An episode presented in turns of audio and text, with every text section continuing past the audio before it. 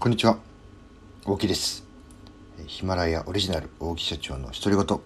本日も配信していきたいと思います、えー、本日2回目の配信となります、えー、何度もしつこくてすいません、えー、私は東京の豊島区で従業員35名の会社を経営しております、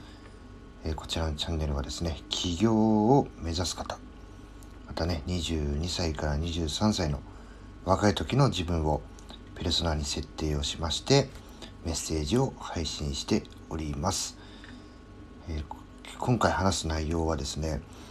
えー、私あのツイッターで、えー、見た本、まあ、このラジオの中でも、え2回ぐらいお話をしてます。またツイッターはねもう毎日のようにね こうツイートしていて、えまあ、この本の紹介なんですけども、え著者の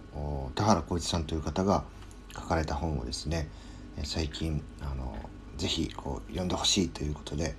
あの面識のあるお方ではないですし、えー、私がねツイッターで見てあこで気になって、まあ、賢い融資の受け方35の秘訣という内容の、まあ、タイトルの本なんですけどもこれパッと見た時にね僕はあの基本的に直感とかそういうのでこう動く動いたり、まあ、本もそうなんですけどあこれいいなパッとこう買ってね、えー、読んでみるっていう、まあ、先にこう何かを考えるというよりは行動が先行してしまうタイプなんですけども、まあ、見てねおこれ面白そうだなってこうすぐねあの取りあの取り寄せてね、えー、取り寄せてから2日後ぐらいにも届きましてで読んだらねああもうこれ創業前にね読んでたら俺の人生ちょっと変わってたなと実感するぐらいねあの引き込まれてあのいい本でした、まあ、このあのラジオのね時間で、まあ、本の紹介を、ま、私なりのこう紹介の仕方でねさせていただけたらなというふうに思います。えー、もう一度タイトルから言いますが、えー、田原浩一さんの著書「賢い融資の受け方35の秘訣」という本でございます。えー、6割の会社が企業から1年あ企業じゃね企業ですねから1年で廃業どこからも融資を得られなければ事業が頓挫する恐れがある、まあ、なくなってしまうということですね。え自身も、え自身この田原浩一さんあの株式会社、えソラボという会社を運営されております、まあ、資金到着と資金調達のサポートをなされている会社さんなんですけども、えご自身も融資を複数回受けてきた資金調達アドバイザーが事業拡大を目指す社長がですね知っておくべき借り入れのノウハウを指南すると。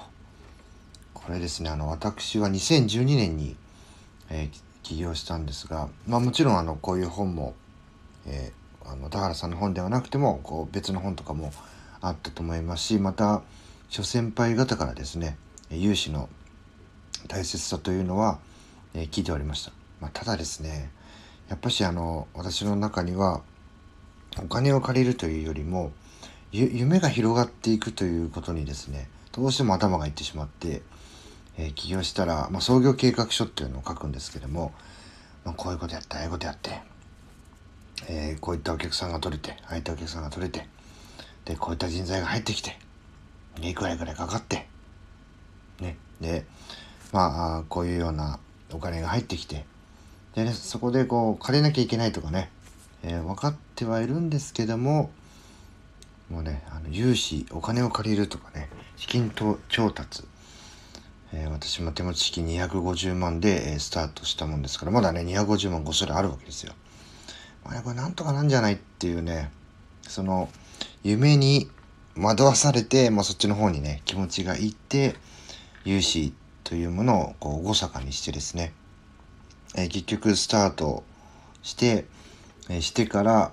えー、まあ、こう各、まあ、豊島区にもね、こう創業支援サポートっていう、名前、ちょっと当時の名前忘れてしまいましたけどそういうなんかちょっと名前があって、えー、創業支援サポートしますみたいなところに行ってやったんですけども、まあ、あまりこう、身が入ってないと言いますか、で、こう、行員さんと面談して、いざね、あの、だんだんこう月日が経ってきて、あ、なんかすごいこう、速さでお金減っていくのはやばいなとかって思ってた時に、まあ、心のどこかでね創業支援制度って言ってるぐらいだから借りれるだろうと。そういう甘さがあったんですけども、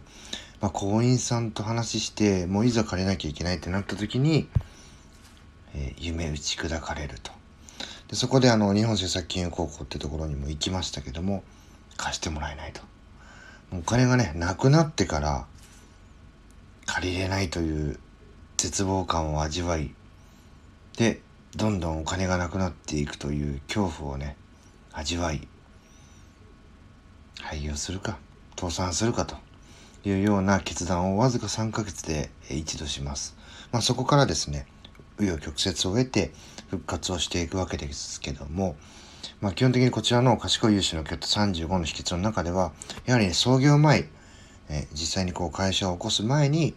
借りるっていうのが、まあ、第一にこう大事なんだと。でそれがダメでも創業してからすぐにね借りればいいと。あとは、えー、複数期間、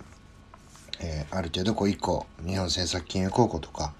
えー、銀行に、まあ、メガバンクいきなりは無理だとは思いますけども、まあ、信用金庫とかですね。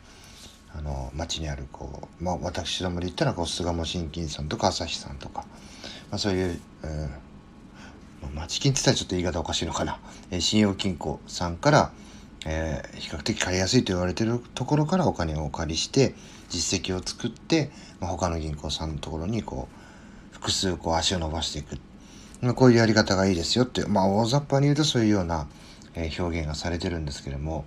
まあ、あとはですねあの全然ちょっと話飛んじゃいますけども私が個人的に良かったのは日本政策金融高校って、まあ、国の機関ですけども、まあ、そこがですね中小企業向けのこう支援策っていうのがありまして、まあ、そこでですね何年目かだったかな多分、うん、3年目、えー、2年目の終わり3年目ぐらい初めてあの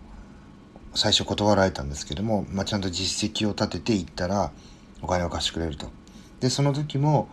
希望額500万円に対して、まあ、半分しかちょっと降りなかったんですけどもで半分はちょっと様子見しましょうかと。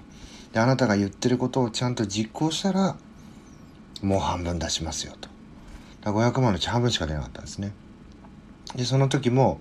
えー、じゃあ分かりましたと。あの、半分でもいいんで、あの、貸してください。っ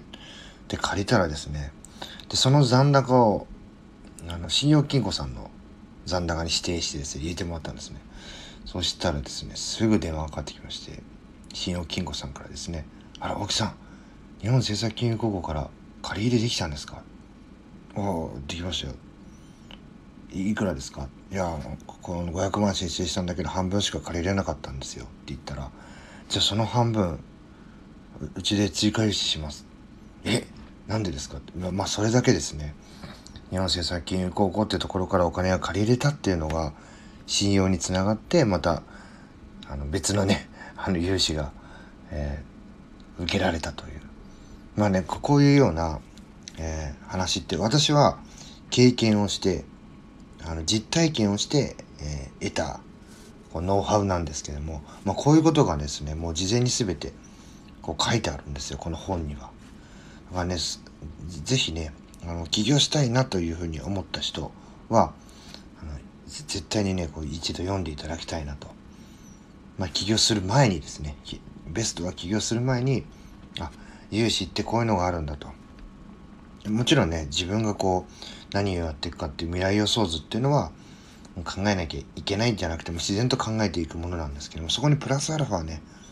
え8対2ぐらいの割合でもいいんでその2の方の割合でもいいんで是非ね融資の受け方このねここの知識を入れてもらってその未来予想図をさらにねこうあの具現化するような手助けの一手とツールの一つとしてねあの持っててもらいたいなというふうに思います。まあ、2回目はですね、2回目の今回はこういった話をして終わりにしたいと思います。それではですね、次の配信でお会いしましょう。さよなら。